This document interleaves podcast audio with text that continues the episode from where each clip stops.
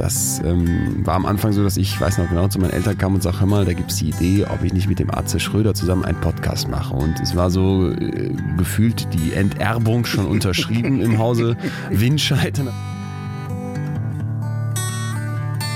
Was viele Leute verwechseln, ist Einsamkeit und Alleinsein. Er war schon Manager, Start-up-Gründer, Geschäftsführer und hat über 20 Jahre Unternehmen beraten. Mit diesem Kasper Kram ist nun Schluss. Andreas Loff haut in den Sack und macht sich mit seinem Wohnmobil auf die Suche nach Menschen und Geschichten. Zack. Herzlich willkommen bei Das Ziel ist im Weg.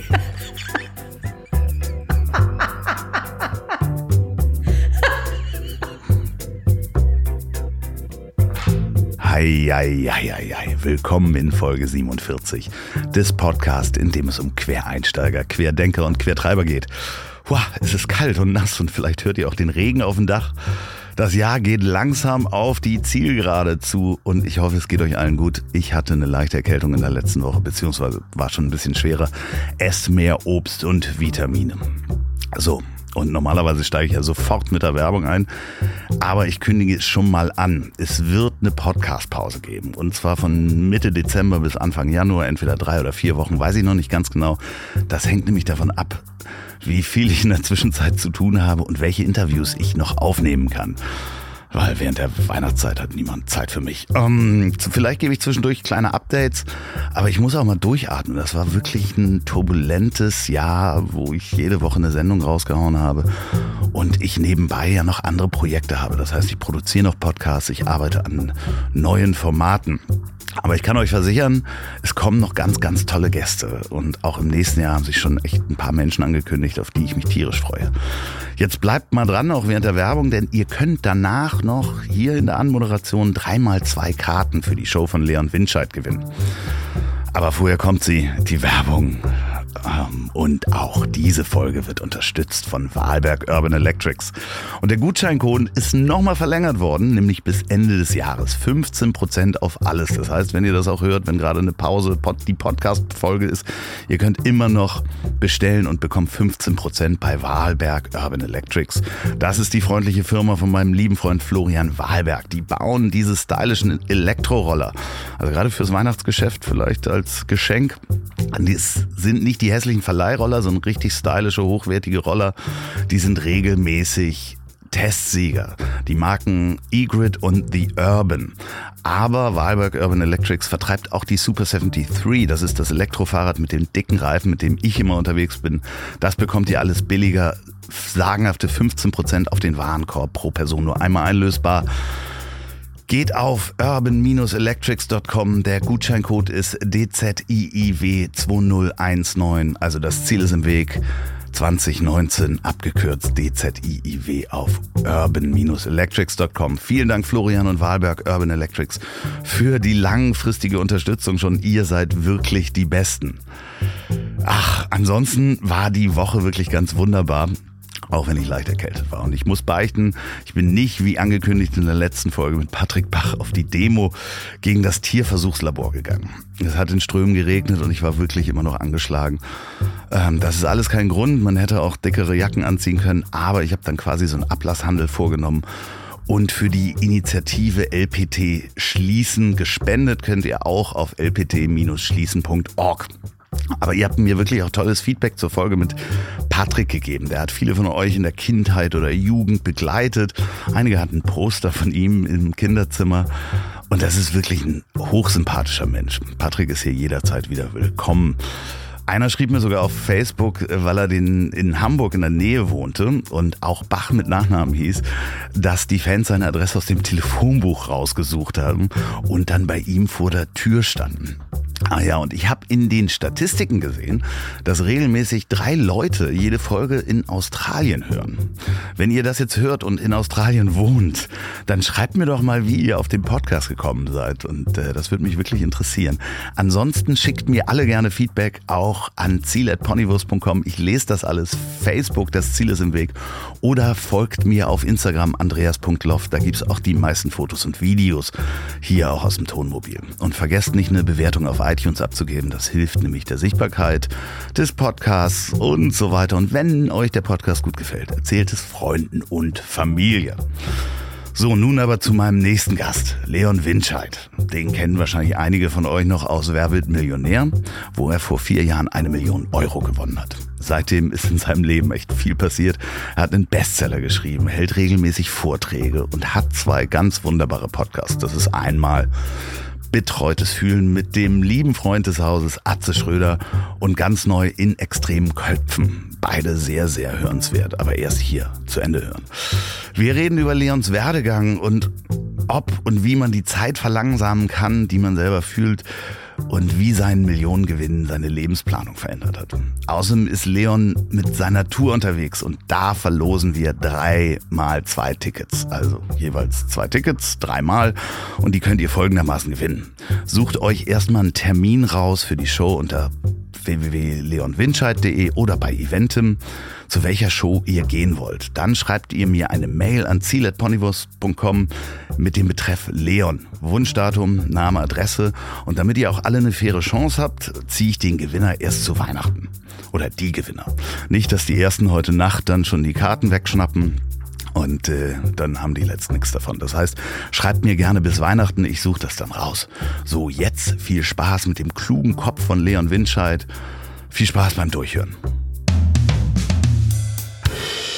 Er ist Unternehmer, Psychologe, Doktor der Wirtschaftswissenschaften, Bestsellerautor, Bootsbesitzer und hat ein eigenes Bühnenprogramm, mit dem er gerade auf Tour ist.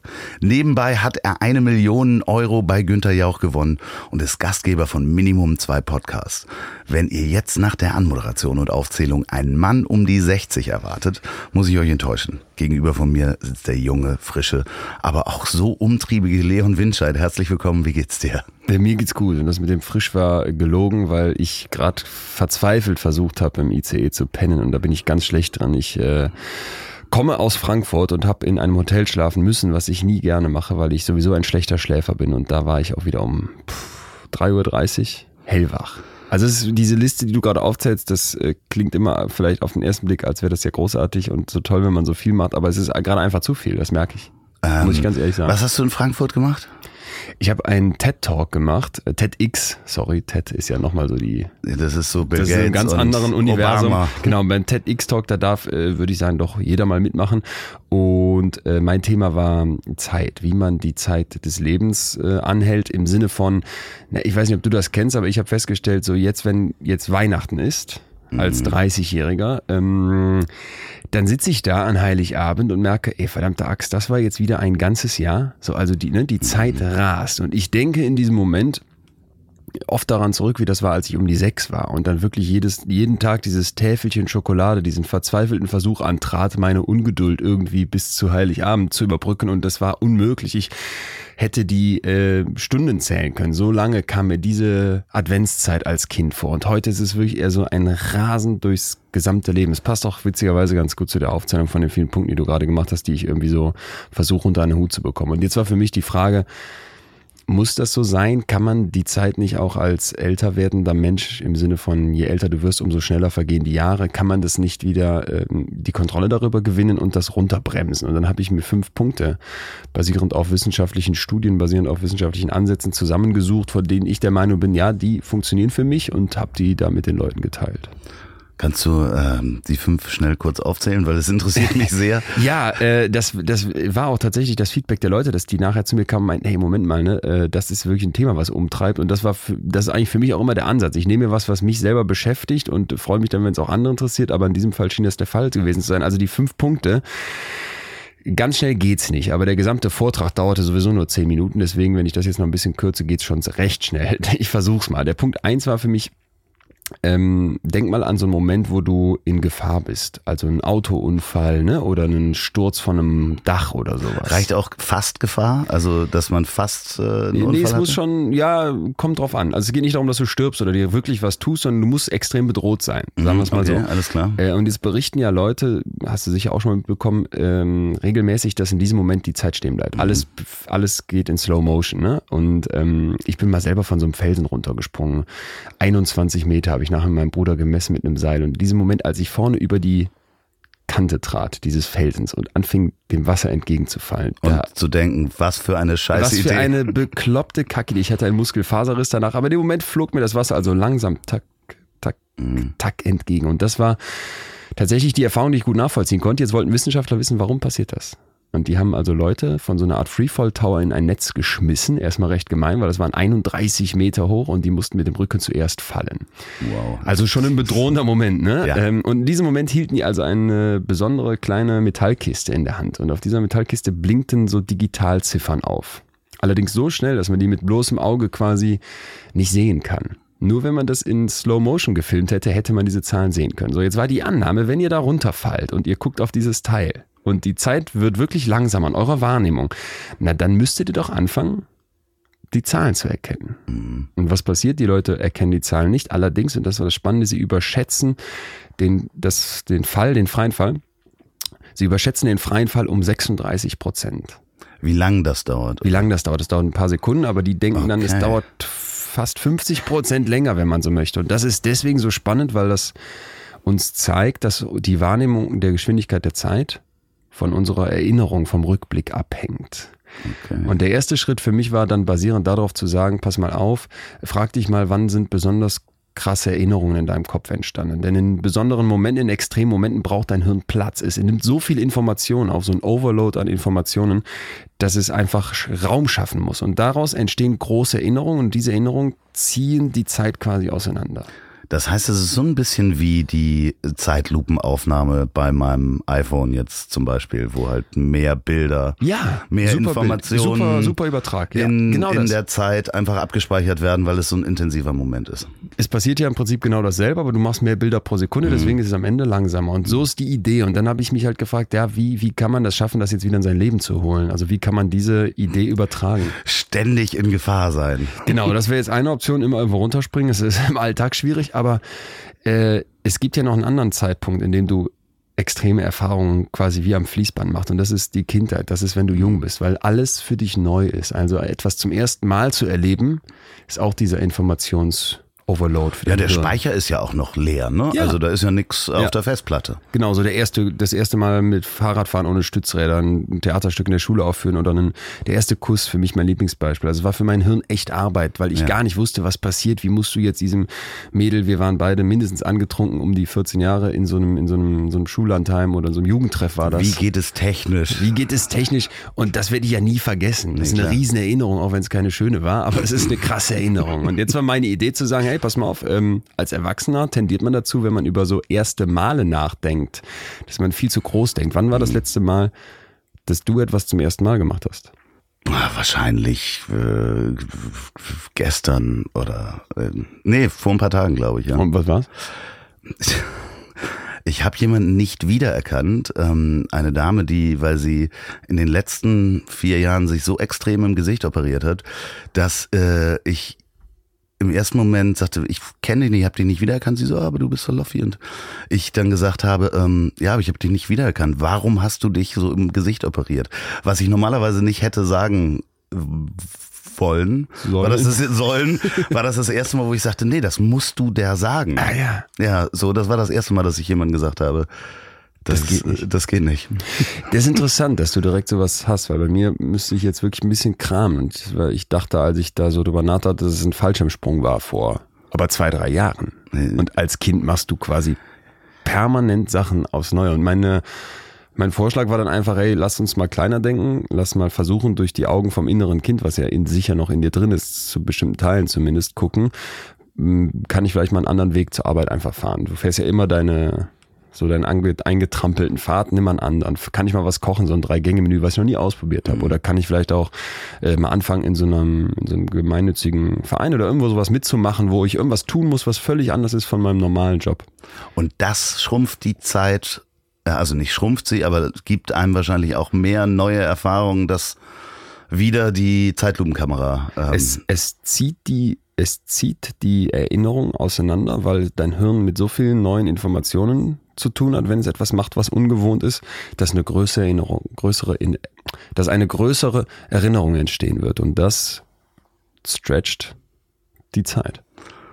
Das ist spannend. ja, Ähm, ne? Ich fand das, also ich Gibt's den auf YouTube, den Vortrag? Den wird's auf YouTube geben, jetzt noch nicht, weil die waren ja, das ist ja gestern aufgenommen, Ah, ganz frisch, die schneiden das jetzt, es wird's hoffentlich dann in ein paar Tagen geben. So, das war jetzt Schritt eins. Jetzt gibt's noch vier weitere, ich weiß nicht, ähm, Ja, die gucken wir uns dann die bei, gucken wir uns später an. Vielleicht kann ich dir nachher noch einen erzählen, weil der ist äh, wirklich besonders spannend, aber den bewahre ich Ja, ja, nee, auf. Ich erzähle dir ich, ich möchte das natürlich auch, weil gerade wo du das sagst, Weihnachten äh, oder Urlaube, wenn du jung warst und irgendjemand hat zu dir gesagt, du musst noch eine Stunde warten. So, also heute Ja, die, ne? die Stunde ist halt so was nur, ich habe nur noch eine Stunde, Ja. aber als Kind ist eine Stunde ist ewig, da Ja. ist jede Minute zäh und ich äh, finde es ganz spannend. Ein Freund von mir hat mir einen Lebenskalender bis irgendwie 95 Jahre sind da alle Monate drin zum wirklich wegstreichen. Ähm, und da guckst du dann mal drauf und gerade das, was du sagst, wenn du äh, Weihnachten denkst, Mensch, du bist jetzt 30, da ist dann eher die Frage, wie viel Sommer hast du noch? Ah, ja. Und was willst du mit diesen Sommern anfangen? Also bei mir sind es vielleicht noch so 30, 40 Sommer, wo man alles machen kann, dann Ah, körperlich noch einmal. So und dann fängt man an, Zeit auch nochmal anders zu Total. sehen. Ne? Also es sind noch 40 Sommer. Also ich finde gar nicht, Krass. Weihnachten ist so dieses, aber das schönste Gefühl, was man ja eigentlich hat, ist immer der Sommer. Und die schönste Zeit, ja, was machen wir mit unseren nächsten 40 Sommern? Wir sind ein bisschen unterschiedlich, ich bin hier ein bisschen älter als du. Vielleicht sind es bei mir nur noch 35. Und dann fragst du dich auch wirklich nochmal, was willst du denn mit diesen 35 Sommern anfangen? Und ich glaube, das ist eine ganz wertvolle Sichtweise. Ich treffe am 8. Januar Martin Tobias in Los Angeles. Pass auf, das ist ein Typ, der hat das Human Upgrade Lab gegründet. Ah, okay. Also eine Art Fitnessstudio, hat zwei Filialen in Los Angeles und in Santa Monica oder so. Und das ist also eine Art von Biohacking. Organisation, wo du dich zum, wie er sagt, Superhuman machen kannst. Für 1000 Dollar im Monat kostet das Abo. Und die Idee ist von ihm und seinem Partner, du kannst darüber um die 170 Jahre alt werden, weil die permanent deinen Blutzucker tracken, weil die dir Transfusionen mit Stammzellen geben, weil die dich mit Laser beschießen, in Floating Tanks packen, ganz viel Psychologie mit dir machen. Wissenschaftlich kompletter Mumpitz nach meiner ersten Analyse. Wir hatten schon so ein Skype-Gespräch, ein anderthalbstündiges. Aber das ist für mich so dieses Ungenügsame, was man heute überall sieht, was auch die Zeit anbelangt. Also ich ähm, finde, so diese Idee ist es irgendwann vorbei und irgendwann muss man halt sterben und ja, so sich zu überlegen, okay, wie viel Sommer habe ich noch und was kann ich damit Schönes machen, ist ein viel wertvollerer Blickwinkel, als zu sagen, hey, kann ich irgendwie 170 oder vielleicht irgendwann 400 Jahre alt werden. Äh, Was macht man mit der Zeit, ist natürlich dann noch was anderes. Aber arbeiten die dann auch so mit so Genmanipulation, Ja. diesem CRISPR? Ja. Also da gab es ja eine sehr gute Netflix-Doku gerade drüber, über dieses Biohacking, ich weiß nicht, wie sie heißt, wo dieses äh, Patent CRISPR dann oder dieses Verfahren offengelegt worden ist und Menschen in Garagen anfangen, irgendwie daran zu forschen, leuchtende Hunde ähm, zu züchten. CRISPR ist ja die Idee, dass du dein Genom zerschneidest Genau. und mittlerweile ist es soweit, war letztens die Headline, dass die eine Suchen- und Ersetzen-Funktion eingebaut haben. Sprich, du zersch- zerschneidest dein Genom an einer Stelle, suchst nach einer bestimmten Sache, nach einer bestimmten, nach einer bestimmten Basenreihung und setzt dann was Neues ein. Und wir sind nicht mehr weit davon entfernt, dass du deinem Kind die Wunschhaarfarbe oder Wunschaugenfarbe verpassen kannst. In China wurden jetzt 2019 zwei Zwillinge geboren, die sind äh, immun gegen HIV, weil die Mutter äh, HIV-positiv war. Das muss man sich mal vor Augen führen. Wie lange wird es noch dauern, bis man vielleicht so ein bisschen äh, Ungeduld aus dem Kind rausschneiden kann oder sag ich mal Blödheit Ja, oder einfach äh, musikalisches Talent. Einsetzen kann. Ja, genau. Dann äh, kann man sich eine eigene Kelly Family nochmal äh, als Kinder züchten. Ah. Horrorvision. Äh, ja. Aber apropos Zeit, ähm, lass uns da mal einmal nochmal einspringen für die Menschen, die, die dich nicht kennen oder die dich vielleicht nur aus dem Podcast kennen. Denn, äh, oder jetzt äh, neuerdings in den Medien, das ist gar nicht so lange her. Es ist vier Jahre her, dass du die Millionen bei Günther Jauch äh, gewonnen hast. Ne? ja, mir kommt es eher vor wie, wow, schon vier Jahre wieder her. Ja, Zeit ist das, ka- ist das psychologisch eigentlich auch ein Trauma? Wenn ich, wenn ich das, ja, ja, also selbst ein positiver. Also der, Traumabegriff ist negativ. Trauma kommt aus dem Griechischen, heißt Wunde. Okay. Und ein traumatisches Erlebnis, also etwas, was dich extrem belastet hat und ähm, was im schlimmsten Fall auch dazu führt, dass du eine sogenannte posttraumatische Belastungsstörung hast, sprich nicht mehr klarkommst. Und ich würde sagen, bei Günther Jauch war eigentlich alles das Gegenteil.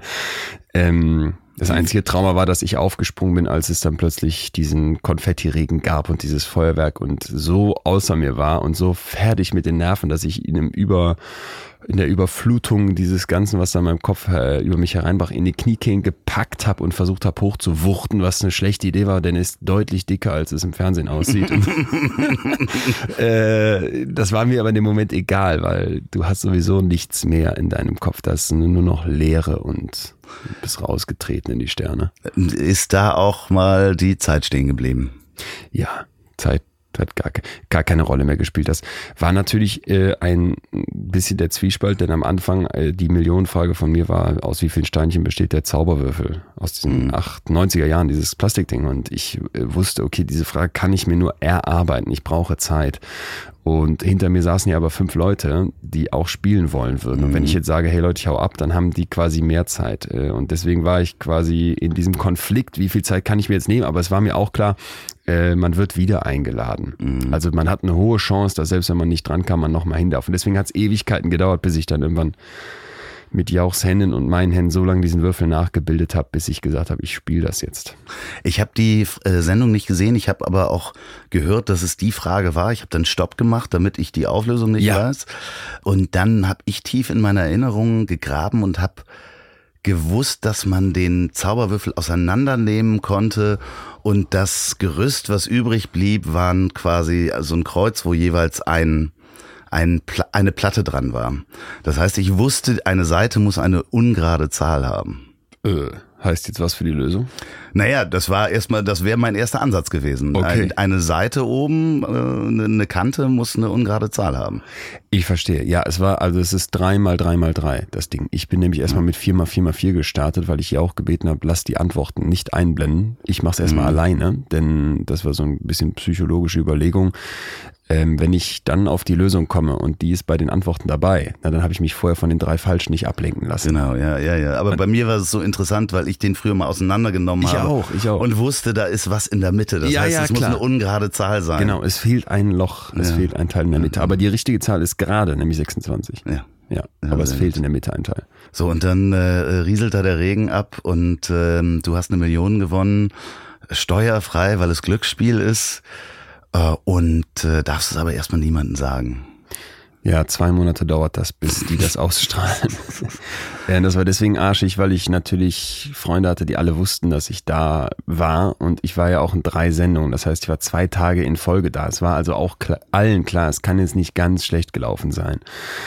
Und äh, dadurch, dass ich so einen Druck von denen gemacht bekommen habe, von RTL mit niemandem was sagen und das hast du auch im Vertrag unterschrieben, wenn es vorher rauskommt, muss die Kohle äh, kriegst du sie nicht oder du musst sie zurückgeben im Nachhinein, ähm, war ich wirklich unter so einem gewissen Druck. Und zum Glück waren meine Eltern mit im Studio, das heißt, die wussten es automatisch, da konnte ich nichts für, wenn ich denen, wenn ich mit denen darüber gesprochen habe. Aber ich kam also bei uns in die WG in Berlin und duschte dann und äh, war ganz aufgeregt und dann kam irgendwann dann mein Mitbewohner an, meinte, Malea, das hier, das Duschsieb ist verstopft. Ich, wie, was denn? Ja, da ist ein silberner Lametta drin, hast du da? Und ich wurde ganz panisch, weil ich dachte, okay, das, das könnte ja theoretisch sein und zum Glück äh, bin ich cool geblieben und habe gesagt, nee, nee, ich, ich weiß nicht, was ich gesagt habe. Es war zum Glück so unauffällig, dass man es mir noch nicht angesehen hat. Da steht ja dann wirklich äh, kein Stein mehr auf dem anderen. Wahrscheinlich, du warst vorher schon unternehmerisch tätig. In der Schule schon angefangen, Partys zu organisieren. Sobald du 18 warst, ein Gewerbe gestartet oder angemeldet. Ähm, heute 36 Angestellte, ist das richtig? Äh, beim Schiff sind es 40. Okay. Also ich habe die Millionen ja genutzt, um dann dieses Party-Business, was wir damals dann schon ein bisschen aufgeblasen hatten in Studentenzeiten, nämlich äh, zu so einer Firma, mit der wir quasi Studentenpartys in allen Clubs von Münster veranstaltet haben.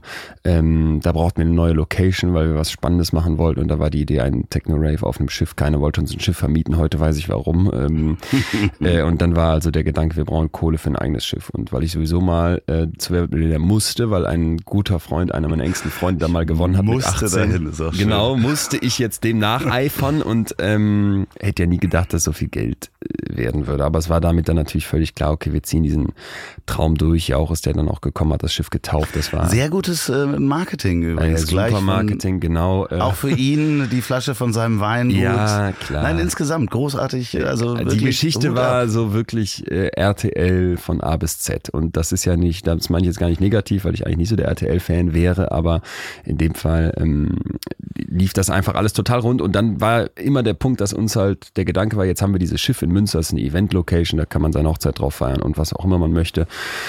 Und wir immer dachten, okay, wenn der ja auch dann irgendwann wieder weg ist und das interessiert dann nicht mehr den, die Bild und Spiegel Online und alle, wie sie kamen, dass da so eine lustige Geschichte ist, dann muss das ja abklingen, dann wird das schlechter laufen. Äh, jetzt sind wir im vierten Jahr und seit Mai bin ich nicht mehr Geschäftsführer dieser Firma, sondern zwei junge Damen, die bei uns als duale Studentinnen angefangen haben. Äh, die sind Mitte 20. Die eine hat, glaube ich, gar keine Ausbildung, die andere hat einen Bachelor. Also jetzt erstmal auch wie da so reingerutscht, wie ich das damals bin, aber da war sofort so eine krasse Vertrauensebene da und die machen so einen super Job, dass wir jetzt mittlerweile dieses Schiff ausgebucht haben, bis weiß ich nicht wann. Mit 2023 haben wir äh, Charterverträge und wir fahren nicht wie ursprünglich geplant dreimal die Woche, sondern oft dreimal am Tag. Also es läuft umso besser, seitdem ich da nicht mehr. die MS so ist ausgebucht. Genau. Ähm, die kann man auch äh, buchen, die hat eine eigene Webseite. Ich äh, habe da auch nochmal äh, drauf geguckt. Ihr habt da echt äh, auch schöne Konzepte, kulturell. Man kann selbst einen Antrag stellen, wenn man sich das Schiff nicht leisten kann, dass man äh, mit euch sich zusammensetzt und guckt, wie man äh, da seine Veranstaltung eventuell hinbekommt. Wir haben bei allen Tickets gesagt, äh, es gibt diese Optionszahl, was du kannst. Mhm. Schick uns eine Mail, wenn du es nicht bezahlen kannst und dann gucken wir, dass es irgendwie geht.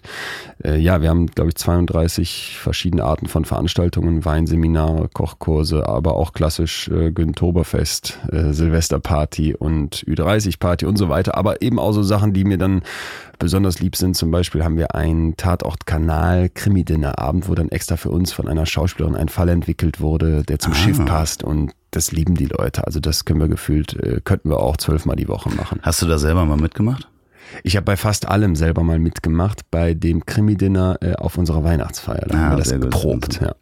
Ein klassisches Rollenspiel, wo man was rausfinden muss. Ja, und, man kriegt so Charaktere und ja, es gibt, genau. dann natürlich den Smooth hier und den Matrosen und der Kapitän liegt irgendwo Blut überströmt in der Ecke, so nach dem Motto. Ach, sehr schön, aber du hast dich rausgezogen, weil natürlich auch die anderen äh, Engagements mehr werden und du mehr unterwegs bist. Äh, du hast dann ja zwischendurch ein Buch noch geschrieben, was sich sehr gut verkauft hat, wo man dann auch mit der Geschichte Jauch, Buch, Schiff gleichzeitig natürlich auch überall eingeladen wird und wahrscheinlich auch als äh, Sprecher nachgefragt wird. Und das alles in den vier Jahren. Ich würde noch mal ganz gern zurück zu diesem Kauf von dem Schiff, weil das liest sich ja immer so schön. Und wir hatten halt die Parallele, haben wir vorhin äh, kurz im Vorgespräch drüber gesprochen, dass äh, ich finde, dass ja Menschen immer da sehr dumm gehalten werden wenn es bei Höhle der Löwen heißt, äh, ich gebe dir 150.000 Euro für 15 Prozent. Da gibt's ja zehn Möglichkeiten, ob es ein nachrangiges Darlehen ist, Anteilsverwässerung, Kapitalerhöhung oder, oder, oder. Das wird da nie erklärt. Wenn jetzt in kurzen Worten von der Million das Schiff gekauft worden ist. Du hast ja persönlich die Millionen bekommen ja. und ihr habt ja aber eine GmbH. Genau. Ähm, wir waren ursprünglich eine GBR zu zweit, der ja. Olli und ich. Wir kennen uns seit Jahren aus der Schulzeit schon und hatten und haben auch von Anfang an immer 50 Prozent jeweils gehabt. Das heißt, ich hatte quasi diese Kohle. Äh, nun kostet ein Schiff keine Million Euro. Und ähm, ich muss jetzt lügen, aber ich meine, dass Olli sich direkt seinen kompletten Teil von seinen Eltern oder irgendwie so zusammengesucht hatte. Oder ich habe ihm auch noch was geliehen, aber das bin ich nicht mal ganz sicher. Und dann haben wir auch das Schiff direkt 50-50 gekauft und so gehörte das auch immer 50-50 der Firma. Und der GBR und dann, als ja. ihr eine GmbH geworden seid, habt ihr das sozusagen als. Äh, es wird umgeformt, also genau. die GBR kann über einen sehr schnarchig juristischen Umweg der OHG umgewandelt werden in eine GmbH. Äh, es führt zu weit, aber das waren zum Beispiel alles so Punkte. Du hast gerade eben gesagt, naja, ich habe das nicht mehr gemacht, weil das andere so viel wurde mit dem Schiff. Ähm, das ist vielleicht so der, auf den ersten Blick so, aber tatsächlich muss ich wirklich sagen, ähm, die beiden Mädels machen es besser. Ne? Und das ist, glaube ich, das, wo äh, ich auch viel für mich in dieser Zeit jetzt lernen durfte, weil wir haben irgendwann mit denen gemerkt, das könnte was werden. Die sind super in dem, was sie da machen und könnten auch diese Geschäftsführerinnenrolle übernehmen. Und dann haben wir ein einjähriges Programm zusammen aufgesetzt mit so verschiedenen Etappen, wo dann so Learnings stattfinden sollten und auch immer wieder die gemeinsame Rückkopplungsschleife, ist alles on track, macht ihr das gut, was müsst ihr noch lernen mit verschiedenen Mentoren. Und am Ende des Jahres stand eben diese Entscheidung und wir haben, glaube ich, zusammen keine fünf Minuten gebraucht, um zu sagen, jo, ach, nicht mal fünf Minuten. Wir kamen in den Raum und wussten alle, jetzt heute wollten wir das Jahr zusammen entscheiden, aber es hatte sich schon über das Jahr abgezeichnet dass die das einfach machen. Denn alles, was ich gerade beschrieben habe, zum Beispiel auch so eine GmbH-Umwandlung, das haben die eigentlich federführend eingestielt. Und wenn es jetzt darum geht, dass die Ordner pünktlich beim Steuerberater sind, dass das Personal regelmäßig Feedback-Gespräche bekommt und, und, und, und, und, da bin ich scheiße drin. Und das machen die viel besser. Das war keine, keine das war eine schmerzvolle Einsicht. so gut nachvollziehen, ja. weil das sind auch meine schwächsten Punkte als Unternehmer. In der Nachbetrachtung sind halt genau diese Punkte, wo es halt um die Ordner für den Steuerberater geht, äh, die BWA sich anzugucken, zu sagen, hier fehlt eigentlich das andere, müsste auf das andere Konto, da brauche ich Hilfe. In, in, jedem, in, in jedem Bereich und dann kann man auch zwar den anderen Part gut machen, aber es belastet einen, dass man das nicht kann und wenn man da nicht jemand anders hat, dann ähm, äh, ja, leidet das Unternehmen im schlimmsten Fall und so, so funktioniert es dann ja auch andersrum. Wenn du jemanden gefunden hast, dann kann das Unternehmen daran Total. Und vor allem wird gerne so getan, als wäre das irgendwie so die, als wären das so die Kleinigkeiten, aber das ist überhaupt nicht so. Ein Unternehmen führen, da gehört mehr zu, als dass du bei mir auch mal eine Million gewinnst und eine lustige Marketingidee hast. Ne? Nee. Das ist es nicht. Und für mich war eigentlich dann der schönste Moment, als dann vor, weiß ich nicht, das war vor anderthalb Jahren ungefähr, ein Gast zu mir kam und meinte, Herr Leon, schönes Schiff, aber warum hat so einen schrecklichen Namen? MS Günther. Also der kannte nicht mehr die Geschichte und war trotzdem da. Und das ist dann halt, wo ich gedacht habe, okay, es ist ein, auf dem Weg, ein sehr nachhaltiges Produkt zu werden. Und jetzt, wenn Leute zu mir kommen und sagen, ich bin zum siebten, achten Mal da, äh, ja, dann denke ich, okay, dann ist es doch jetzt getrennt von der Geschichte. Was sagst du heute, wenn dich jemand fragt und dich nicht kennt, ähm, was ist dein Beruf? Ich, ich tue mich äh, schwer damit dann zu sagen Wissenschaftsjournalist, was ich aber glaube ich gerne wäre. also ich bin ja Psychologe von Hause aus, habe das lange studiert, habe dann promoviert. Ähm, du hast richtig gesagt im wirtschaftswissenschaftlichen Bereich, allerdings nur mit psychologischen Studien. Das war quasi ein Zufall, dass ich an dem Lehrstuhl so einen guten Kontakt hatte und das direkt so passte von der Chemie her. Äh, Psychologie und das ist ja eine sehr allgemeine Wissenschaft und eben Wissenschaft als solche, das, das reizt mich total. Wir haben ja eingangs über dieses Thema der Zeit gesprochen, dann hinzugehen, mhm. mir die Paper durchzulesen. Ich spreche aktuell ganz viel mit Wissenschaftlern äh, und Wissenschaftlerinnen auf der ganzen Welt, werde eben welche besuchen und, und arbeite an einem neuen Buch. Und da merke ich so, das ist so das, was mich so richtig kickt. Einer der Momente, der für mich in diesem Jahr so der besonderste eigentlich war, war ein anderthalbstündiges Gespräch mit Jerome Kagan. Und das ist einer der 100 einflussreichsten Psychologen unserer Zeit. Da gibt es so Listen, wo die dann gewählt werden. Und der ist, glaube ich, auf Platz 20. Also wirklich top, top Weltspitze. Ein Professor aus Harvard, 90 Jahre alt. Und der hat vier Monate alte Kinder, 500 Stück vor, ja, ich schätze 20, 25 Jahren untersucht auf Ängstlichkeit. Also wie ängstlich reagieren die auf okay. neue Reize. Es platzt ein Ballon im Labor die hören ein komisches Geräusch aus einem Lautsprecher. Und dann hat er diese Kinder bis ins Erwachsenenalter quasi begleitet, um zu gucken, was wird aus denen, was wird aus denen, die besonders ängstlich waren und was wird aus denen, die nicht besonders ängstlich waren. Und jetzt zeigte sich schon, es gibt Zusammenhänge. Also die Hirnstruktur der Ängstlichen ist zum Beispiel anders. Die Amygdala, so das Angstzentrum, der Feuermelder im Kopf, der ist bei denen besonders sensibel und auch bestimmte Strukturen im Kopf, die negative Gefühle unterdrücken und so Sorgen machen, äh, loswerden. Ne? Das ist bei denen auch anders. Aber, und das war für mich das Schönste, es gab ein Kind, Baby 19, weil das war das 19. Video von diesem Experiment, was er sich angeguckt hat und die war extrem ängstlich. Die ist ähm, Wall Street Managerin geworden. Also der Job, den man sich nicht weniger angstvoll vorstellt. Also der Job, bei dem man am wenigsten Angst irgendwie haben darf, wo man so exponiert ist. Klar. Und äh, er hat mir das dann so beschrieben, Leon, stell dir das vor wie ein schwarzer Tropfen Tinte, der in ein glasklares, der in einen glasklaren Alkohol fällt. Und dieser Tropfen, der wird immer da sein, aber der löst sich ganz schnell auf. Und die Frage ist jetzt, wenn ich diese Angst, dieses angstvolle Temperament als Kind schon habe, was mache ich da draus? Und das war für mich so beeindruckend zu sehen, hey, nicht die Angst ist das Schlechte, weil Angst ist eine, ganz wichtige Emotion, sondern wie gehe ich damit um? Und nach den anderthalb Stunden Telefonat mit Jerome Kagan saß ich wirklich bei uns im Büro und merkte, boah, dir glüht nicht der Kopf, sondern dir strahlt der Kopf regelrecht. Mhm. Das war so beeindruckend von diesem Mann zu hören und dann das weiter zu erzählen und gerade in diesen Zeiten von ja, alternativen Fakten, von Fake News, von äh, plumpen Clickbait-Überschriften, von so einer Stumpfheit, die ich oft erlebe und von nicht mehr hinterfragen. Ähm, da mit Wissenschaft kommen zu wollen, ist nicht ganz einfach, aber darum geht's bei mir und deswegen äh, bin ich leider deswegen für mich kein wirklicher Wissenschaftsjournalist, weil ich nicht bei der ARD engagiert bin als, keine Ahnung, als Das Rang, kommt ja vielleicht Ranga noch. Yogeshwar, aber es ist etwas, was mich sehr, der mich sehr Dr. Eckhard von Hirschhausen. Oh Gott, ja. Ja, wenn du dann äh, Tears in Heaven äh, singend Auf dem Evangelientag stehe, ja. ja, wenn dieser Moment erreicht ist, dann weißt du, Was mein Job ist. ja, genau. Wie spannend, aber selber ähm, gehst du ja auch auf die Bühne. Bist du da nervös? Hast du da Angst? Ist, äh, hat fast jeder, oder? Ja, also ich war, wie gesagt, gestern bei diesem TED Talk und als ich dann, da saß man in der ersten Reihe drumherum 200, 200 Studenten, Studentinnen von der Frankfurt School of Management and Finance oder so ähnlich. Und es war deswegen so aufregend, weil ich diesen Vortrag zum ersten Mal gemacht habe. Ich übe den dann zu Hause auch tagelang, aber dieser letzte Kitzel, der bleibt natürlich. Und als ich auf die Bühne ging, dann mer ich merke das immer, wenn mir dann irgendwann die Luft wegbleibt. Wenn ich merke, okay, du hast so lange gerade nicht geatmet, Okay. dass du den nächsten Satz eigentlich nicht mehr schaffst. Und normalerweise ist dann mein Trick, dass ich mal kurz so in die Jackenseite huste, ne, um mir so einfach Nochmal. einen legitimen Moment der Ruhe zu verschaffen. Das geht da nicht, weil du wirst ja durchgehend in Ultra HD gefilmt für die Internetwelt und ähm, da war ich richtig aufgeregt. Wenn ich jetzt wie heute Abend in Lüneburg stehe und weiß, die Hütte ist ausverkauft, da wird's bumsvoll, ähm, bin ich deswegen ein bisschen ruhiger, weil ich diesen Vortrag schon so oft gemacht habe. Aber auch da ist es so, ich spreche da viel über Evolution und unser Hirn und jetzt haben die ja, glaube ich, vor hm, sieben, acht Tagen Udo entdeckt, also einen neuen Vorfahren von uns, der im Allgäu äh, schon aufrecht ging. Ah. Hab ich noch Hast du nicht mitbekommen? Ja, genau, da, das ist ist da? dann mein Job. Also Udo ist da am Geburtstag von Udo Lindenberg, wurde der gefunden, deswegen der Name.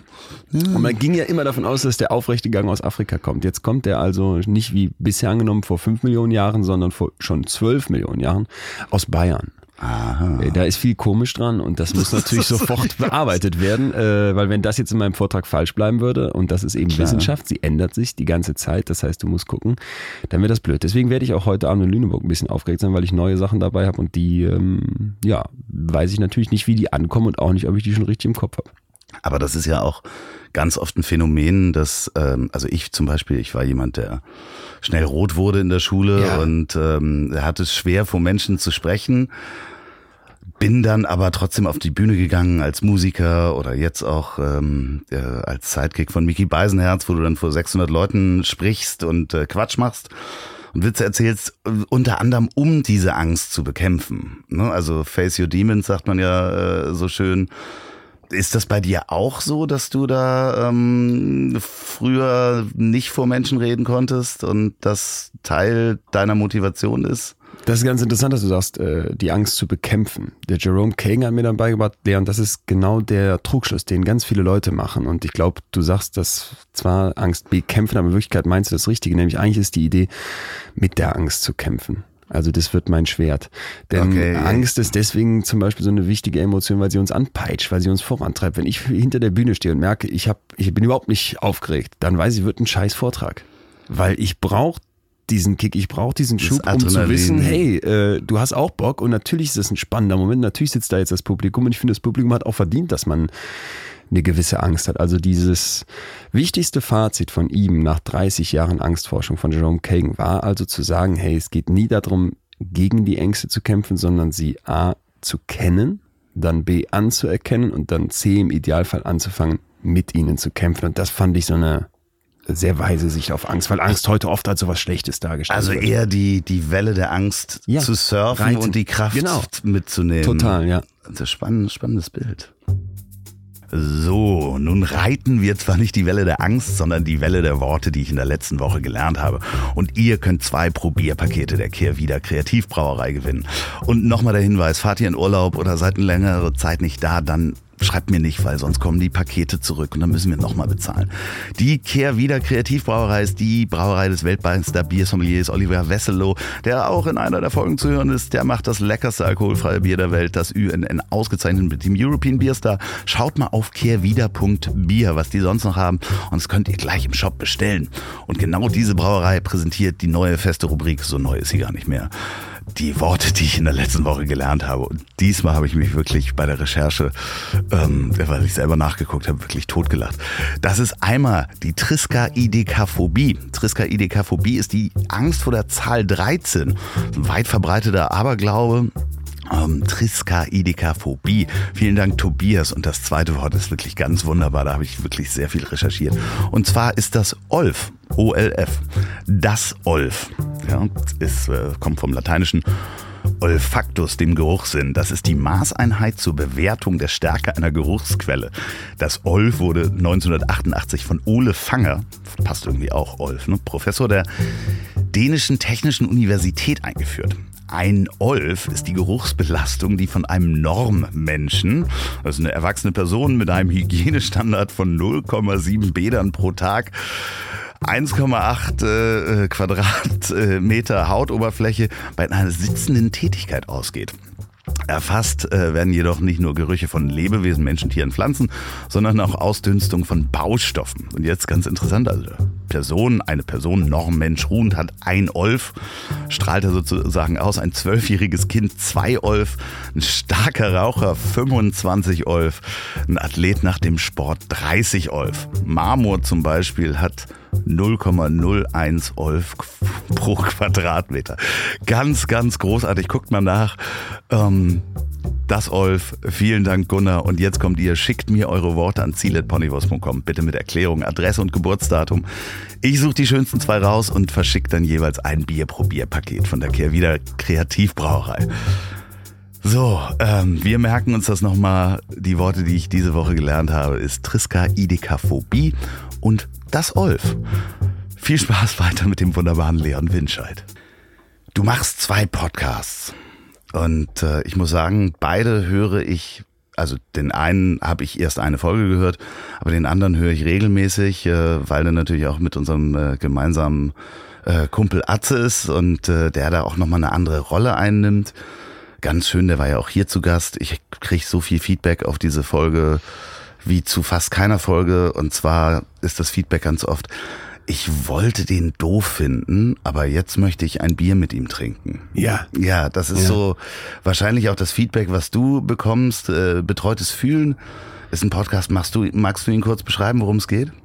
Na, die Idee war, als äh, Atze mit äh, seiner ganzen Lebensweisheit, Comedian, vielleicht so ein bisschen diesem Hau drauf Blick des Alltags und dann dieser wissenschaftlichen Seite von mir, eine Konstellation zu schaffen, wo man Wissenschaft in den Alltag bringt. Und das ähm, war am Anfang so, dass ich, weiß noch genau, zu meinen Eltern kam und sag, hör mal, da gibt's die Idee, ob ich nicht mit dem Atze Schröder zusammen einen Podcast mache. Und es war so äh, gefühlt die Enterbung schon unterschrieben im Hause Winscheid. Und dann habe ich gesagt, nee, aber mal halt, ihr habt den jetzt bei einem Frühstück kennengelernt und wir saßen lange zusammen und der ist, ähm, wie du sicher weißt, dann unglaublich belesen, äh, philosophisch und deswegen für mich so spannend, weil Psychologie für mich eigentlich immer heißt, hinter die Maske zu gucken. Nicht nur bei anderen, sondern auch bei sich selber. Und da ist Atze sehr, sehr groß drin. Also der Atze hinter dem Atze, da wird's wirklich spannend. Und wenn er dann bei uns in der Folge Angst zum Beispiel, die, die bei mir echt Nachhall hinterlassen hat, ähm, erzählt, wie er als Jugendlicher oder junger Erwachsener es nicht geschafft hat, in Münster in eine Bar zu gehen, weil er so ein Schisser war, so ein Sozialschisser war, wie es bei ihm in der Familie Suizide gab und viel Depression und wie er auch selber in Therapie geht und das glaube ich auch nicht nur mit Kinkerlitzchen, so nach dem Motto, na mal ein bisschen Champagner trinken mhm. nachmittags und dann bei so einem schlauen Therapeuten mich irgendwie einrenken lassen, sondern wirklich äh, an seine Substanz möchte, hinter seine Maske, äh, hinter die Maske vom Atze, hinterm Atze, also noch eine Stufe weiter. Da merkst du, äh, wow, da ist jemand extrem offen, extrem interessiert am eigenen Kopf und deswegen passte das eigentlich perfekt. Also äh, macht mir Riesenfreude, immer wenn wir zusammenhocken, geht das heiß her. Wir diskutieren die verschiedensten Dinge und äh, ja, also es ist dann oft so, dass ich denke, okay, ich bin ja hier eigentlich für den wissenschaftlichen Teil zuständig und bringe ja auch die Studie mit und die Experimente und da kommt er plötzlich mit so einem Satz aus seinem Leben und denkst, yo, jo, warte mal, Ne? Also letztens war es so, dass wir über Zeit gesprochen haben, ähm, aber mehr so, jetzt nicht wie wir jetzt heute über so einen, so einen wissenschaftlichen Teil, sondern mehr so auch so dieses, naja, dieses Stressige und dieses, du kommst nicht mehr klar. Und dann kam er an und meinte, irgendwann völlig out of topic, Kamalian, hast du dich eigentlich mal gefragt, was der erste Mensch, der eine Kuh gemolken hat, von dieser Kuh wollte? ja, ja, ja, und ich saß da das gehört, ja, ja. und ja, es genau. ließ mich nicht mehr los, irgendwie auch über Tage. Und ich dachte, okay, so ein stumpfer Gedanke, aber eigentlich sind genau das doch die schönen Fragen, die man sich da manchmal stellen muss. Ich habe auch noch keine Antwort gefunden, aber Aber äh, deine Eltern haben es dann gehört und äh, äh, ist äh, die Enterbung rückgängig gemacht worden. äh, nee, die fanden es scheiße, das sage ich hier ganz ehrlich, äh, weil die halt gesagt haben, nee, Leon, was ist das denn, Podcast und so, und dann erzählt ihr da einfach, da was passiert ja Also gar deine nichts. Eltern verstehen äh, Podcast nicht wirklich als Ähm, Medium. ja und nein, denn sie haben sich dann, ähm, du hast es ja eben angerissen, dass es da noch einen zweiten Podcast gibt, den haben sie sich dann angehört und da waren sie irgendwie so mehr dabei. Also ich glaube, die sind eher so, es müsste dokumentarisch sein. Die sind noch so ein bisschen klassischer, glaube ich. Also die Idee für mich vom Podcast ist ja auch ganz oft, ähm, ich höre mir das so parallel an und mache dann irgendwas anderes dabei, kann Leute kennenlernen. Ich höre zum Beispiel auch unglaublich gerne diese ganzen Wissenschaftspodcasts, SWR 2 Wissen, Deutschlandfunk, Wissenschaft im Brennpunkt. Das sind so für mich die, die, die ich total liebe. Und die sind so äh, oft ein bisschen dokumentarisch und aber auch mit einem Talkanteil. Das ist so der Mix.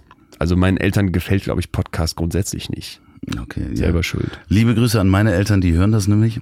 Ah. Und ähm, es sind jetzt äh, 79 und ähm, haben angefangen, also mein Vater das Medium neu zu entdecken und sagte, boah, großartig, also Sachen wie Faking Hitler zum Beispiel, ich weiß nicht, Ja. ob du das gehört hast, das habe ich ja auch so Ja. weggehört.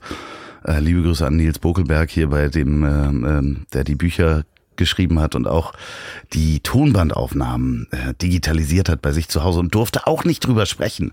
Wahnsinn. Ne, Also der hatte diese Tonbandaufnahmen Oh da und hat da alles durchgehört und durfte nicht drüber sprechen mit niemandem Ja. und war selber so aufgeregt, weil er die Geschichte so toll fand. Auf jeden Fall ähm, dein neuer Podcast. Also zusätzlich gibt's ja noch, also Atze hat ja auch noch mal Zärtliche Cousinen, einen eigenen Podcast. Ähm, du hast dann jetzt noch einen dokumentarischen, reportagigen Podcast, der heißt In extremen Köpfen. Jo, da war die Idee schon lange bei mir, dass ich der festen Überzeugung bin, dass sie so im Extrembereich der Psyche sich oft der Wahnsinn unseres Alltags lichtet. Also die Leute sind extrem skeptisch gegenüber psychisch Kranken, gegenüber Leuten, die anders sind als die Norm. Ich frage am Anfang meiner Show mal, für wen ist das das erste Mal beim Psychologen? Und da gehen fast alle Hände im Raum hoch. Und wenn du dann merkst, hier sitzen, weiß ich nicht, 400 Leute, von denen vielleicht 20 schon mal beim Psychologen war, dann finde ich, muss man sich immer mal die Frage umgedreht vorstellen. Wenn ich jetzt gefragt hätte, wer war noch nie beim Arzt? Und da hätte sich auch nur einer gemeldet, hätte gesagt, was ist denn mit dem los? Ja, richtig, genau, ja, ja. Und das ist so diese Idee, die wir von psychisch krank, von psychisch abnormal haben. Und das finde ich fatal, weil ein Drittel aller Deutschen erfüllt einmal im Jahr die Kriterien einer psychischen Störung. Das muss man sich mal auf der Zunge zergehen lassen. Wir rennen zum Zahnarzt, auch wenn wir nichts haben, nur mal gucken zu lassen. Ja, da ist wahrscheinlich, äh, kannst du mir das besser beantworten, aber meine erste Antwort wäre natürlich, dass es kulturhistorisch äh, erstmal schwer war, damit umzugehen. Man wusste, wenn da was blutet am Finger, dann äh, machen wir da einen Verband drum. Ja. Okay, dann hat man vielleicht mal, wenn da einer hysterisch wurde oder verrückt in, in der Steinzeit, dem vielleicht mal in den Kopf geguckt mit einem Stein und gemerkt, huch, jetzt ist er tot. Ähm, das ist natürlich, wir haben da eine sehr dunkle Vergangenheit auch in Deutschland. Äh, dieses Wort verrückt ist ja das nächste. Ne? Ab wann wird Ja. man wahnsinnig oder äh, als wahnsinnig eingestuft? Und dementsprechend muss das kulturhistorisch, glaube ich, wachsen, dass das äh, Tut es auch. Es Ja. wächst ja, aber es wächst viel zu langsam. Ich bin einfach der Meinung, ähm, wenn du nicht dich auf die Idee einlassen kannst, dass du dich auch mal um deinen Kopf kümmerst ne, und dich fragst, hey, äh, vielleicht bin ich ja gar nicht depressiv, darum geht's mir gar nicht. Und ich will jetzt auch bloß nicht Leute dazu auffordern, zum Therapeuten, zur Therapeutin zu rennen, die haben genug zu tun, aber sich halt in Abständen mal zu fragen, ist alles gut? Wie läuft's? Ne? Äh, Gibt es vielleicht Punkte, bei denen ich mir nicht zugestehe, dass es da nicht so läuft? Also mich selbst und die Muster, in denen ich mich bewege, mal zu hinterfragen und zu gucken, wie könnte es besser gehen. Das ist für mich so ein Gedanke. Und da lernt man eben von Menschen, die das schon im Extrembereich durchgemacht haben, extrem viel. Also du kannst als Nicht-Depressiver von einem Menschen mit einer tiefen Depression und vor allem, wie er da rausgekommen ist, sehr viel lernen. Und in diesem Podcast treffe ich also Menschen, ja, die extreme Köpfe haben. Das heißt jetzt nicht, dass die alle psychisch krank sind, ähm, aber das heißt, dass die jenseits der Norm leben. Also das erste Gespräch, was ich hatte, war mit Rainer Laux und der hat in elf Jahren 13 Banken ausgeraubt. Unglaublich, ja, ja. ja das also ist wirklich, und es ist wirklich ganz, ganz toll. Ich muss da nochmal ein Lob aussprechen. Das Sounddesign ist super. Du hast diese Erzählebene, wenn du das Interview verlässt, in der du dann nochmal erklärst. Ähm, da sind ganz, ist eine tolle Musik drunter. Man kann erkennt sofort, wo man sich in dem Podcast befindet. Das ist sehr gut äh, designt vom Layout her. Also wenn ich da so als Podcaster drüber sprechen darf, bis hin zu wie nah du dem kommst. Also äh, ja. teilweise merkst du auch, wo er blockt, aber man ist komplett, man sitzt mit am Tisch und es ist hochspannend. Also für mich war das halt so ein Moment, wir haben uns in Köln getroffen und die Aura und Energie, die dieser Mann mitgebracht hat. Und zwar, und das war das Spannende bei ihm, in einer Ruhe. Ja, also mhm. er kam nicht rein in den Raum, war Action und äh, breite Brust und ich hau hier alle um. Das habe ich auch schon erlebt bei Talkshows, vor allem, wo dann irgendwelche Stars waren. Sondern der kam rein, hatte eine Ruhe dabei, der hat eine Geschichte dabei, der hat eine Lebenserfahrung dabei. Er saß ja dann noch acht Jahre im Knast äh, die war beeindruckend. Und so sein Satz war immer, ich, ich bin in die Bank gegangen, habe die Schreckschusspistole, hatte keine echte Waffe, hab die durchgeladen, die Tür eingetreten und der war ganz ruhig. Er hat nie gebrüllt, mhm. er hat die Leute nicht angeschrien, er hat noch einer Oma irgendwie mal geholfen, noch so ein Formular auszufüllen, Opa auf die Bank gesetzt, hat die Leute gesiezt und war in 40 Sekunden wieder raus. Und seine Idee war also immer, äh, wenn irgendwas schiefläuft, habe ich ja in der Schreckschusspistole eine Platzpatrone drin. Und wenn man die um den geschlossenen Mund abfeuert, dann explodiert quasi das Hirn, der Druck reicht aus. Also das war für sie, für ihn immer so der Notausgang. Und deswegen war sein Spruch, wenn er da reinging, ähm, der Tod oder die Sterne. Mhm. Und ich dachte natürlich am Anfang, okay, ich muss jetzt hinter die Fassade kommen, weil dass sich ein Bankräuber, der ja auch so von der Presse als der Zorro Gentleman Räuber dargestellt wurde, dass der sich irgendwie besonders positiv darstellen möchte, das war so das, was ich erstmal vermutet habe. Und jetzt darf man ja nicht vergessen, wenn du mit einer Knarre in eine Bank rennst und sagst, das ist ein Überfall, dann weiß kein Mensch, dass das eine Schreckschusspistole ist. Und wir haben ja eben schon mal witzigerweise über Trauma gesprochen und posttraumatische mhm. Belastungsstörung kannst du durch sowas auslösen. Absolut. Und du nimmst in Kauf, dass du viele Menschen fertig fertig machst. Und ich fand, das war sehr interessant bei ihm so zu sehen, wie da diese zwei Herzen in der Brust schlugen. Denn einerseits mhm. ist er jemand, der heute im Verband der kritischen Aktionäre gegen Großbanken mitkämpft und so immer gegen das System war. Er ist ja, jemand, so, der als äh, Kind vom Vater verprügelt wurde, ne, ehemaliger Linker Anarchist eigentlich ist er. Ja, ja, genau. Und äh, Gewalt für sich so extrem ablehnt. Also er hat eine komplett ablehnende Haltung gegenüber Gewalt. Trotzdem war ja sein Banküberfall ein Gewaltakt. Und das war so spannend, da in seinen Kopf reinzugucken. Und ich habe am Ende von ihm auch viel darüber gelernt, was das heißt, in so einen Tunnel reinzukommen, das, was man Flow mhm. nennt, diese volle Konzentration, dieses rausgeschleudert werden in einen Moment, den du noch nicht kennst und jetzt dich komplett auf dein Bauchgefühl, deine Intuition verlassen zu müssen. Und ich will das überhaupt nicht ähm, heroisieren oder beschönigen, weil das äh, ist natürlich ein Verbrechen und das ist auch ein Verbrechen an den Leuten, die in der Bank sitzen. Man denkt, okay, es geht gegen das System, es geht gegen die, die reiche Bank, aber es geht auch gegen den Kassierer, es geht auch gegen die Oma, die da sitzt und vielleicht nicht mehr klarkommt. Es war wohl nachher so, dass die meisten Leute oder wie er sagt, alle Leute in den Gerichtsverfahren gesagt haben, die da als Zeugen gehört wurden, nein, es war alles okay und keine Albträume keine Albträume, keine posttraumatischen Belastungsstörungen, aber ähm, ja, das war für mich irgendwann gar nicht mehr so der Punkt, sondern für mich war der Punkt in dem Gespräch und das war dann für mich dieser spannende Twist auch, den man in seinem Kopf merken konnte. Was hat dieser Mann für sich daraus gemacht? Und so dieses, hey, ich nehme diesen Moment mit, in dem ich die Bank überfalle und bin so konzentriert, bin fokussiert, zieh das durch. Den hat er aus meiner Sicht aufs Leben übertragen. Also der, der ist auf einer Welle von guter, kontrollierter Energie unterwegs, von der ich in dem Raum, in dem wir zusammensaßen, absorbiert habe wie ein Schwamm. Mhm. Das Spannende ist halt, dass er ja nur gefasst worden ist, weil er seine eigenen Regeln äh, durchbrochen hat, indem er es jemandem erzählt hat. Äh, wo wir dann wieder bei halt, halt wie lange halt, hält man es eigentlich aus, ein Geheimnis ja. für sich zu behalten? Als du die Millionen bekommen hast, äh, musstest du nur zwei Monate durchhalten. Ähm, der hat ja aber über wie viele Jahre? 13 äh, Banken in elf Jahren und er hatte tatsächlich so eine Liste mit Dingen, die er anders machen wollte als Bankräuber vor ihm. Also zum Beispiel mhm. hat er immer ohne Material gearbeitet. Kein Fluchtauto, kein aufwendiges Kostüm, nichts. Der ist in Banken gegangen, die nicht auf dem Land waren, wo du dann so denkst, cool, da habe ich einfache Fluchtwege, sondern mitten in der Stadt. Einfach rein, die Zorro-Maske, ähm, voll besetzte Fußgängerzone und dann wieder raus und in der Menge untergehen und dann noch die Cops am liebsten in die falsche Richtung locken, weil man einen Motorradhelm noch dabei hatte, wo dann so der Eindruck mhm. entstand, der wird fliehen in die weite Entfernung. Aber er ist dann eine Runde um die Bank gegangen, kam zurück mit einer Tüte Brötchen in der Hand und hat dann die Polizisten noch gefragt, was ist denn hier los? Und ähm, ja, nichtsdestotrotz gab es eine Person in seinem Leben, die Freundin, so eine Art Liebhaberin würde ich es mal nennen, die hat das Geld verwaltet und wusste entsprechend, was los ist. Und mhm. die hat dann irgendwann einen neuen Macker gehabt, vor dem er sie wohl auch gewarnt hatte. Und da war dann der im Knast und hat dann für ein paar Jahre Nachlass und für ein kleines Löse, äh, für ein kleines Kopfgeld von der Bank ihn verraten. Ähm, ja, und dann acht Jahre Gefängnis, ähm, Massenzelle am Anfang in Portugal lange Zeit und das klang schon sehr heftig, aber das war auch, glaube ich, ein Moment, wo er sehr zu sich gefunden hat. Total spannender Podcast, hörte bitte rein. Kannst du schon verraten, wer in den nächsten Folgen da sein wird? Ja, also jetzt habe ich eine junge Frau getroffen, Anna Kunze, die ähm, hat im Haus ihrer Eltern das Badezimmer geputzt in der Pubertät und wie jeden Mittwoch hing sie dann irgendwann natürlich auch in der Badewanne und wischte da mit so einem Lappen durch und plötzlich äh, spricht jemand hinter ihr und sie ist ganz erschrocken, wer ist denn da ins Haus irgendwie eingedrungen, dreht sich um, da ist niemand. Und dann rennt sie durchs ganze Haus und findet auch nirgendwo jemanden, aber diese Stimme bleibt. Und sie nennt diese Stimme später Eva, ist eine Frauenstimme und lebt jetzt seit sieben Jahren mit der Diagnose ähm, Schizophrenie. Und äh, zu der Stimme Eva kam später noch Damian dazu.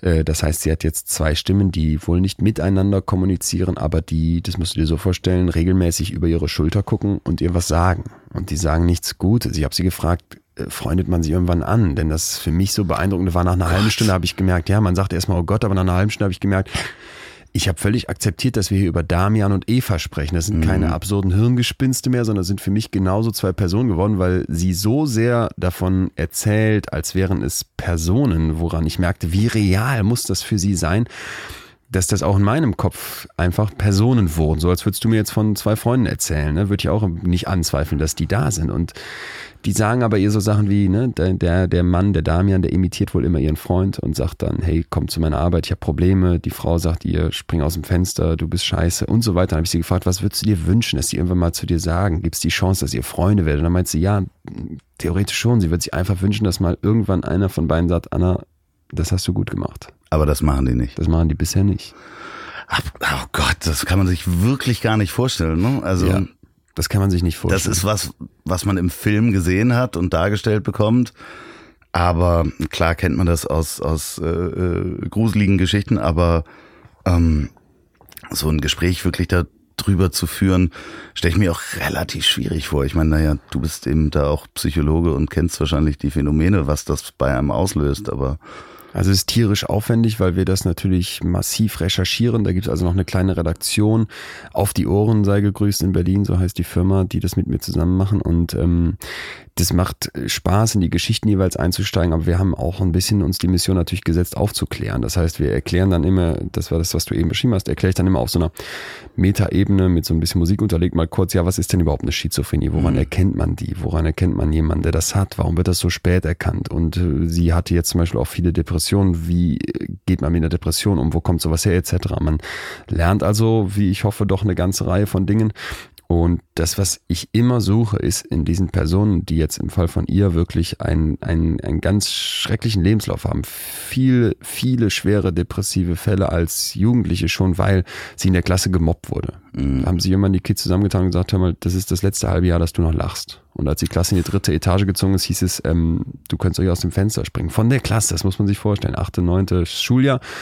Ähm, was das mit einem Menschen macht. Sie kriegt also früh schwere Depressionen, ist immer wieder in Kliniken und jetzt heute, und das ist für mich so beachtlich, obwohl sie dann ja auch noch die Schizophrenie dazu bekommen hat, äh, stellt sie sich vor, achte, neunte Schulklassen und äh, geht da immer mit so Sozialarbeitern hin, da machen die so einen Tag über psychische Störungen oder überhaupt äh, Psychohygiene, wenn man so möchte. Wie geht man mit dem eigenen Kopf um? Und nach der Hälfte der Zeit sagt sie so, Leute, jetzt möchte ich euch mal meine eigene Geschichte erzählen. Und die Kids, die sie dann alle kennengelernt haben, wie eine in Anführungsstrichen normale Person, merken dann plötzlich, hey, Moment mal, die ist ja psychisch schwer gestört, die hat ja eine mhm. schwere psychische Krankheit. Und dieser Moment, wenn sie davon erzählt, dann merkst du, geht in dieser, so an so vielen Stellen zerbrechlichen, an dieser Person, die so einen schweren Rucksack zu tragen hat, da geht da eine Leuchte an, die eher ein Scheinwerfer ist, dann strahlt die auf, dann blüht die auf und hat eine Power, wo ich mich frage, hey, du schaffst da so eine Power aufzubauen. Und auch da merke ich einfach, von der kann ich so viel lernen, von der kann ich so viel mitnehmen das ist das, was mich dann fasziniert, wo ich denke, okay, das ist so unfair, dass man Menschen mit psychischer Störung sagt, Stempel auf die Stirn, will ich nichts mit zu tun haben, Schizophrenie, um Gottes Willen Stimmen hören, oh mein Gott, aber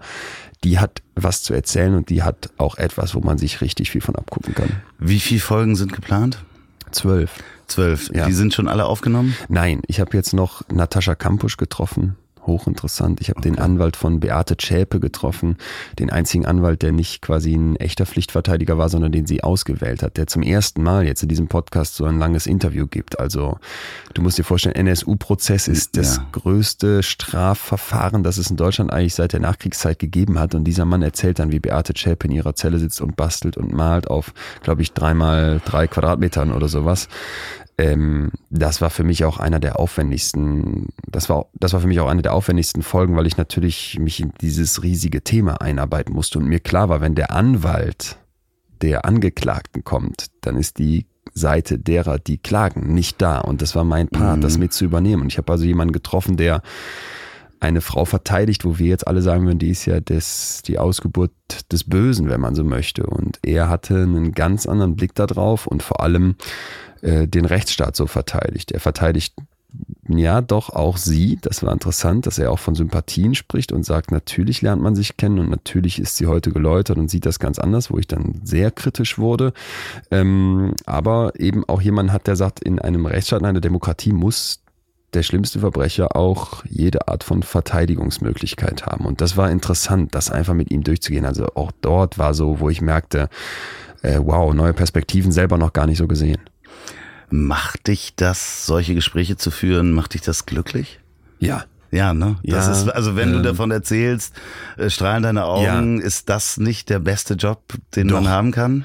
Doch, und es ist auch so, dass äh, ich dann oft gefragt würde, boah, ist das nicht krass, dann da so lange mit jemandem zu sprechen, der jetzt Stimmen hört, weil man redet ja mit Vorgespräch und auch mit Teilen, die dann vielleicht nachher einfach nicht so relevant waren oder wo man sich versprochen hat, weiß ich nicht, um die zwei Stunden oder sowas und dann mache ich meistens zwei pro Tag, so dass es irgendwie mit der Zeit zu, zulässig ist.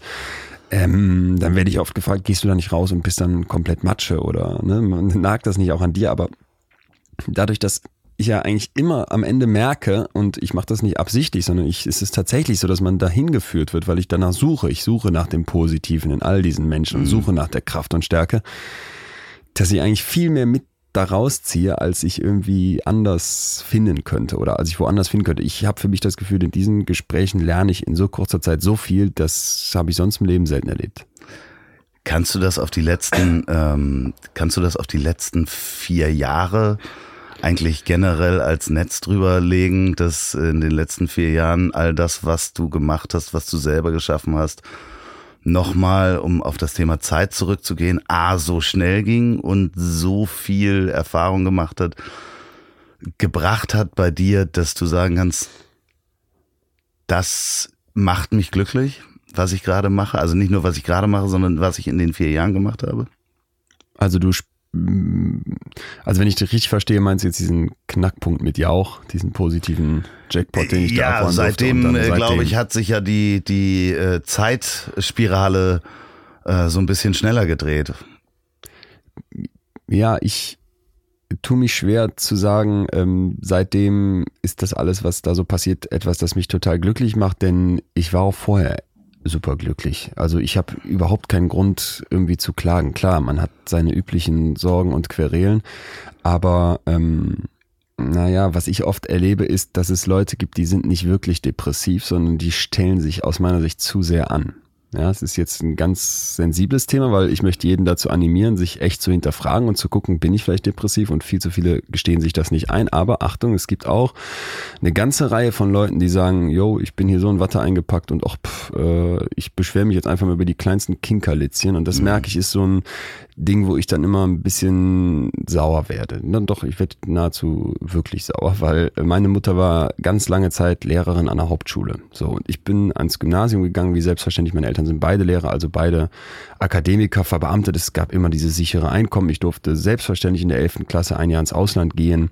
Es war auch klar, dass wenn ich studieren möchte, ich natürlich diesen BAföG-Höchstsatz von damals 650 Euro von meinen Eltern überwiesen bekomme, sodass ich da jetzt geldmäßig klar wusste, ich muss noch ein bisschen was dazu verdienen, aber keinen Stress. Und äh, ich hatte Schulbücher, ich bin auf Klassenfahrt mit und so weiter und so weiter. Und in diesem Kontrast dazu habe ich halt immer wieder die Geschichten von meiner Mutter aus der Klasse mitbekommen, die Kinder ja zum Teil auch kennengelernt. Und da war es dann oft so, dass ähm, meine Mutter irgendwann einen Klassenkiosk eröffnen musste, weil Kinder in die Schule kamen mit so laut knurrendem Magen, dass der Unterricht quasi nicht laufen konnte. Die bekamen morgens kein Frühstück. Mhm. Einfach weil die Eltern verpeilt waren, weil die Eltern keinen Bock hatten und oft genug, weil die Eltern keine Kohle hatten. Und dann denke ich so, vor diesem Hintergrund und auch von einem, ähm, von einem Flüchtlingsjungen, der bei uns auf dem Schiff am Anfang eine Ausbildung versucht hat, was leider nicht geklappt hat, aber auch wo ich so sein Schicksal mitbekommen habe, ne, mit 16 Jahren geflüchtet über verschiedenste Länder ähm, hierhin, das relativiert dann für mich ganz oft so, dass ich sage, hey, bleib cool, bleib entspannt, sei, versuch so zufrieden zu sein wie möglich mit dem, was du hast. Und deswegen kann ich sagen, klar, eine Million Euro, das ist unfassbar viel Kohle, das ist ein Jackpot, ich meinte auch gar nicht das Geld. Ich weiß, das, aber das auch Geld. alles, was danach passiert ist. Ich war vorher glücklich und bin das jetzt auch. Und ähm, auch alles, was in der Zeit passiert ist, was ich, den, was ich seitdem gelernt habe, was ich machen konnte, das war für mich ähm, eine steile Lernkurve und ist es nach wie vor. Und ich freue mich riesig, da jeden Tag äh, quasi mein neues Schippchen Wissen äh, mitnehmen zu dürfen, was ich von anderen Leuten bekomme. Ähm, aber es war nicht so für mich, dass das irgendwann diesen, diesen Punkt gab, wo ich so dachte, okay, ab jetzt ist das so. Ich habe vorher im Studium viel gelernt. Ich hatte zum Beispiel immer großartige Chefinnen, deswegen war auch meine Doktorarbeit zu Frauen in Führungspositionen, weil ich gemerkt habe, hey, da, da liegt Kapital brach. Wir lassen ja, ja, schlaue klar, Köpfe nicht nach oben. von denen habe ich auch viel gelernt. Von denen habe ich äh, bestimmt auch mehr gelernt als jetzt in diesem lustigen Moment bei Wer wird Millionär. Also insofern äh, ja, total, war eine super Zeit und ist eine super Zeit und war es vorher auch. Hat aber natürlich nochmal ein Fenster aufgemacht äh, in, in, in eine andere Richtung.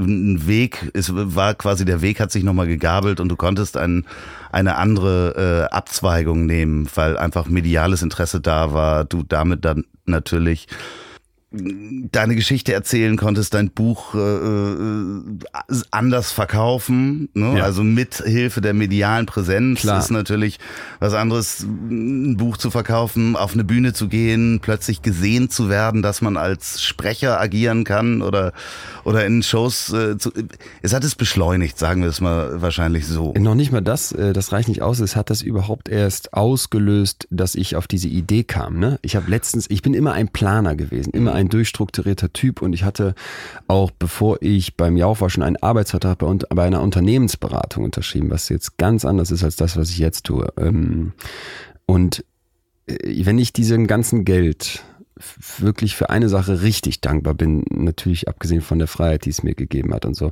ist es, dass ich mich getraut habe zu sagen, hey, ich hinterfrage nochmal alles und mache das, was ich machen möchte und dass es mich von der Angst befreit hat, immer einen Plan zu bauen. Ich erlebe das heute oft, ich werde ganz viel in Unis, in Unternehmen, in Schulen etc. eingeladen für Vorträge ähm, und rede dann mit den jungen Leuten primär über Psychologie natürlich und Wissenschaft. Aber dann merke ich oft so, die haben einen Korsett, was die sich selber schnüren oder geschnürt bekommen, was so das Leben vorgibt. Ne? Ja. Und wenn du davon abweichst, fühlt sich das immer an wie Scheitern. Ich sage dann immer, ey Leute, äh, das hört sich blöd an, aber keine Pläne machen und damit klarkommen. Das ist viel wertvoller, als dass du deine Idee äh, am Anfang irgendwo einen Stein meißelst, deinen Eltern präsentierst, dann losziehst und wenn du nach drei Jahren merkst, ey, das Studium war es aber nicht oder nach zehn Jahren Job merkst, ey, der Job war es aber nicht und dann davon nicht abweichen möchtest, weil du ja einen Plan hast. Das ist eine Katastrophe. Ich habe letztens bei mir auf dem Computer ein Google Drive Dokument gefunden von 2014 das hieß Leons Lebensplan oder so, sehr ähnlich, Lebensziele, irgendwie sowas. Und das wusste ich gar nicht, dass es das gibt. Ich räumte also in meiner Cloud auf und dann standen da so völlig absurde Ideen drin. Ne? Du machst jetzt noch das und du gehst noch ins Ausland und, und, und, und, und, und alles vorgeplant. Ein Bruchteil dieser Punkte ist eingetroffen. Hätte ich mich an dieses Dokument, an diesen Vertrag mit mir selbst gehalten, dann würde ich heute, äh, wäre wär, wär scheiße gewesen, wäre einfach scheiße gewesen. Also das Einzige, was geblieben wäre, wenn du Unternehmensberater gewesen wäre, wäre der Rollkoffer, mit dem du wahrscheinlich so viel unterwegs bist. Ähm, denn äh, das ist ja manchmal auch ein sehr einsamer Job. Ne? Ja. Vorträge zu halten, in Hotels zu leben, wo man nicht schlafen kann. Ja. Ähm, ist ja auch zwischendurch einsam, aber selbstbestimmt. Also es gibt, ähm, bei Einsamkeit trittst du mir jetzt eine Tür auf, die ich liebe, weil dieses Thema mich auch sehr umtreibt. Ne? Äh, es gibt ja in äh, Großbritannien jetzt ein Einsamkeitsministerium seit, glaube ich, anderthalb Jahren. Also die haben wirklich oh, ein, das habe ich gar nicht mitgekriegt. Genau, eine Ministeriumsstelle geschaffen, was zeigt, wie wichtig denen das ist. Ein Loneliness äh, Ministry, weil das so ein Problem auf der Insel ist. Da sind also Millionen Menschen einsam, vor allem alte Leute. In den USA gibt's das Phänomen, dass Menschen den Notruf wählen, um überhaupt mal wieder mit jemandem zu sprechen. Ne? Das heißt, Einsamkeit ist etwas, was gerade grassiert. Äh, Ob es jetzt mehr wird oder nicht, sei erstmal dahingestellt, aber es ist etwas, was unfassbar viele Menschen betrifft. Und man muss sich nichts vormachen. Wissenschaftler haben das ausgerechnet. Einsamkeit ist ungefähr so schädlich wie Rauchen, Alkoholkonsum etc. zusammengenommen. Das macht dich fertig und macht dich krank. Und was viele Leute verwechseln, ist Einsamkeit und Alleinsein. Mhm. Ne? Also die äh, Einsamkeit ist ein Gefühl. Und zwar das Gefühl, dass der Kontakt zu, oder die Einsamkeit ist ein Gefühl, und zwar das Gefühl, dass der gute Kontakt zu anderen Menschen fehlt. So. Äh, Alleinsein ist ein Fakt. Es Gut. ist niemand anderes da. Und ich bin auf Tour zum Beispiel ganz oft alleine, aber deswegen nicht einsam, weil ich weiß, ne, ich habe viel Kontakt zu Leuten. Ich habe super viel Kontakt zu meinen Eltern, zu meinem Bruder, mit dem ich in der WG zusammen, Fünfer WG zusammen wohne. Ähm, da ist also immer diese Anbindung da und deswegen äh, mag ich das manchmal sogar ganz gerne, weil äh, das, der Moment des Alleinseins einer ist, der seltener wird. Also Einsamkeit nimmt zu, aber Alleinsein nimmt ab, weil du ja immer in der Hosentasche den permanenten Kontakt zu Millionen Leuten hast, denen du irgendwie folgen kannst, die dir WhatsApp Sprachnachrichten schicken oder oder oder, die du dir auf Twitter reinziehst, auf Instagram mal eben durchscrollst, was haben die heute alles erlebt, die Stars und wem auch immer du folgst, deine Freunde. Und das macht aus meiner Sicht ähm, eine Gefahr auf, denn nur wenn du mal alleine bist, merkst du, ob du einsam bist. Das heißt, wir sind nicht einsam, wenn wir alleine sind, sondern wir sind einsam, wenn wir im Alleinsein scheitern. Spannend. Ich habe natürlich den Begriff einsam gewählt, weil es hat natürlich das wunderschöne ähm, Bild, das romantische Bild des einsamen Cowboys. Der allein reisende Cowboy ist natürlich ähm, nicht so schön in der Literatur, aber du, du hast natürlich recht. Es ist, äh, du bist ja erstmal wenn du unterwegs bist, bist du erstmal allein unterwegs, aber du hast natürlich jederzeit die Möglichkeit, äh, dich mit Menschen zu unterhalten. Du triffst ja auch Menschen, da sind Veranstalter und so weiter. Und erst wenn du alleine bist, kannst du merken, ob du wirklich einsam bist. Aber ich denke mal, du bist nicht einsam, ähm, wenn du allein unterwegs bist. Nein, man denkt auch zum Beispiel bei meiner Tour, äh, dass das ja immer eine einseitige Kommunikation wäre. Da kommt jemand auf die Bühne, erzählt was, ich mache ungefähr anderthalb Stunden, ja, es ist eine Wissenschaftsshow. Also es gibt viele Live-Experimente, es wird, wird viel gelacht, obwohl es jetzt keine Comedy ist und ich habe halt eben immer das Aktuellste aus der Hirnforschung, aus der Psychologie etc. dabei und versuche den Leuten zu helfen, sich selber besser zu verstehen und vielleicht auch die Person, die jeweils links oder rechts mitgebracht wurde. Und dabei ist es so, dass eben diese Einseitigkeit überhaupt nicht gegeben ist. Ich nehme jeden Abend von den Leuten viel mehr mit, als man vielleicht auf den ersten Blick glauben würde. In den Gesprächen danach, wenn man sich am Büchertisch trifft oder auch schon auf der Bühne, weil ich so viele Umfragen mache, so viel mit dem Publikum spreche und interagiere, dass man dabei eigentlich in einen zwar nur kurzen, aber eben doch Kontakt kommt. Und das ist das, was für mich an Psychologie einfach den Reiz ausmacht, weshalb ich diese Wissenschaft so wertvoll finde, weil das hinter den Menschen blicken, das in den Menschen blicken und das gar nicht kritisch, gar nicht manipulativ, sondern eben mit einem Interesse, mit einer Neugier, das ist das, was das Fach mitbringt und darum geht's mir dann an so einem Abend. Und wenn dann noch die Komponente dazukommt, jetzt durch zum Beispiel Instagram, wo man dann ja auch ein direktes Feedback kriegt, auch nach der Show wahrscheinlich um Selfies gebeten wird oder man markiert wird oder man wird einfach angeschrieben mit tolle Show, ist ja nochmal ein weiterer Kanal offen zu dem Publikum, wo man dann ja auch theoretisch was rausziehen kann. Folgt diesem Mann auf Instagram, ah, Leon Winscheid, ähm, Unterstrich irgendwo, ne? Ist da irgendein Unterstrich drin? Nee, nee Leon diesen, Winscheid. Diesen Namen hatte keiner.